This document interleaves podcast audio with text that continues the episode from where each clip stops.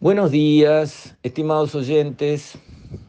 Quisiera referirme hoy al Mercosur, otra vez, estribando en que tenemos nuevo presidente en Argentina que piensa radicalmente distinto que los presidentes y los digamos, sectores de gobierno anteriores, que eran proteccionistas, que les gustaba arreglarse con los zorros que querían estar sueltos y cómodos adentro del gallinero argentino, porque eso permitía aquello de vamos y vamos.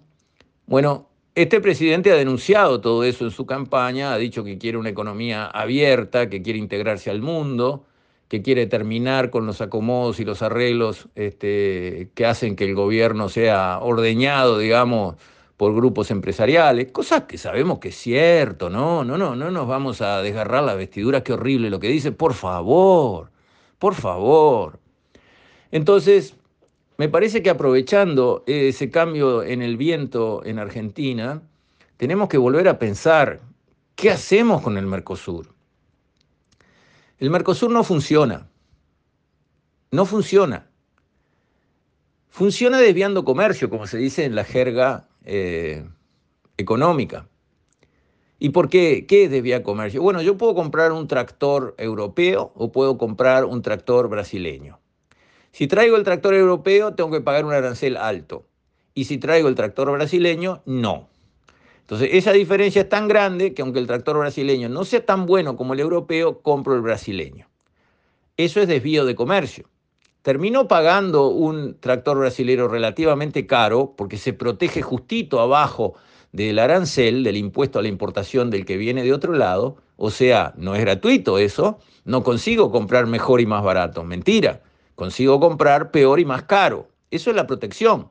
Si no fuera así, ¿para qué pongo la protección? Si el tractor brasilero puede competir de igual a igual contra un tractor americano, por ejemplo, o europeo, ¿y para qué le damos protección? Si puede competir de igual a igual. No, no puede. Ah, bueno, entonces no puede que estoy comprando algo que no es tan bueno más caro de lo que debería. Eso es desvío de comercio.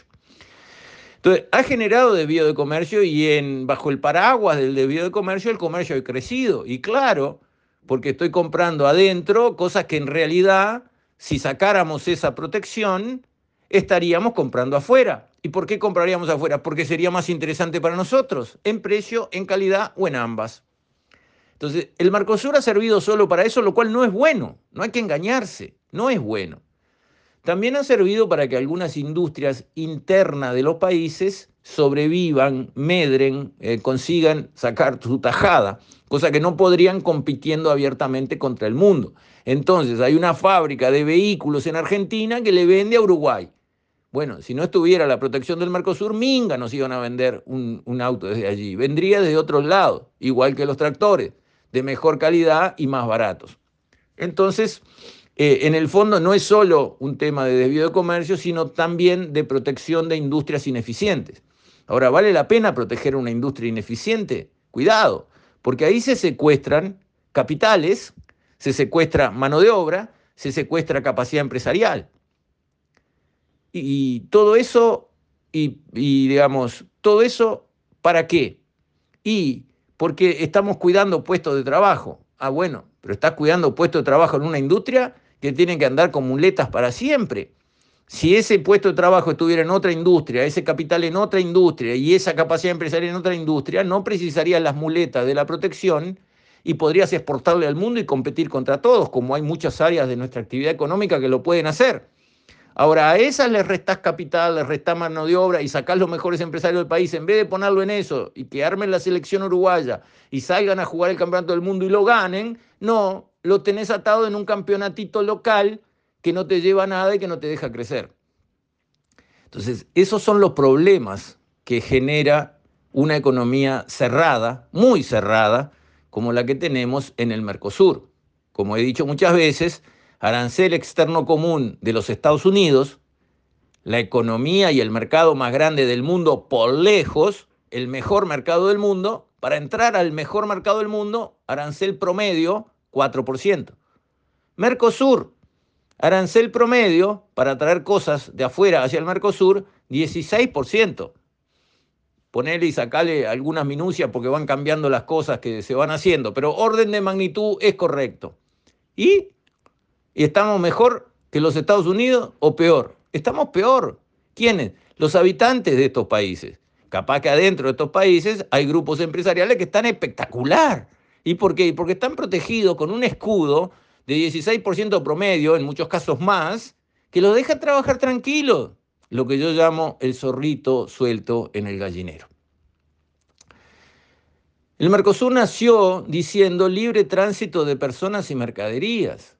Está en la definición de 1990 de lo que fue la creación del Mercosur. Libre tránsito. Bueno, aunque sea tenemos eso, estamos embromados contra los de afuera del Mercosur, pero adentro del Mercosur, ¿tenemos eso? No, ni hablar. Libre tránsito de personas, dijo, libre tránsito de personas hay en Europa. Vos pasás de Francia a Italia y hay un cartel que dice bienvenidos a Italia. No hay una casilla con un aduanero, no hay un señor de migraciones del lado Francia y del lado Italia que mira tus papeles dos veces como pasa cuando tenés que ir desde Montevideo a Buenos Aires. Hay aduana, hay eh, migraciones de los dos lados. Ah, te dicen por temas de seguridad. Ah, claro, y entre Francia e Italia los gobiernos no se preocupan de la seguridad de sus países, donde tienen situaciones peligrosísimas. Pero la manera de cuidar la seguridad de los países no es teniendo una migración en la frontera. Eso no arregla nada. Si quieren tener seguridad, migración en lo externo, cuando alguien que no es del Mercosur viene hacia el Mercosur, ahí sí le haces migraciones. Pero si vos tenés un pasaporte italiano y vas a entrar a la comunidad, pasás por una garita, el tipo te mira a la cara, ve que tenés un pasaporte italiano y te saluda cortésmente. A ver el dedo, la foto, toda la. Va y viene 40 veces dedo y foto para entrar a Argentina. Libre tránsito de personas y bienes. ¿Es Mercosur eso o no es Mercosur eso? No es Mercosur. No conseguimos que funcione eso, señores, crucen la frontera. Y además, libre tránsito de mercadería, vengan los productos del otro lado y vayan para allá como puedan, como quieran, y con eso se terminaba el lío de la frontera nuestra. Entonces los comercios nuestros venderían lo mismo que venden los comercios argentinos y se terminó. Y ya está. Y adiós problema de que, ay, que nos perdemos puesto de trabajo porque la gente cruza Argentina para traerse una bolsa de cosas tres veces por semana. Y entonces, y dale, y dale, y dale. Y resulta que la pasta de dientes en Uruguay es tres veces más cara que del otro lado, en Brasil, en Argentina, en todos lados, porque acá hay que registrar, cualquier cosa hay que registrarla. Y el registro dura dos años. ¿Y por qué hay que registrar? Si hay un producto que está registrado en Estados Unidos y en Europa, ¿qué ganamos con hacerlo registrar de nuevo acá? Registro automático. Viene alguien y dice, quiero importar este producto de Europa. ¿Cuál? Este. ¿Está registrado ya? Sí, acá tenés la constancia. Pase, traiga el que quiera. ¿Ya está? No, acá tenés que pasarte dos años presentando papeles, carpetas, una demora eterna. ¿Y para qué? Para que el zorrito adentro del gallinero te pueda cobrar tres veces más que lo que vale ese producto en cualquier parte del mundo.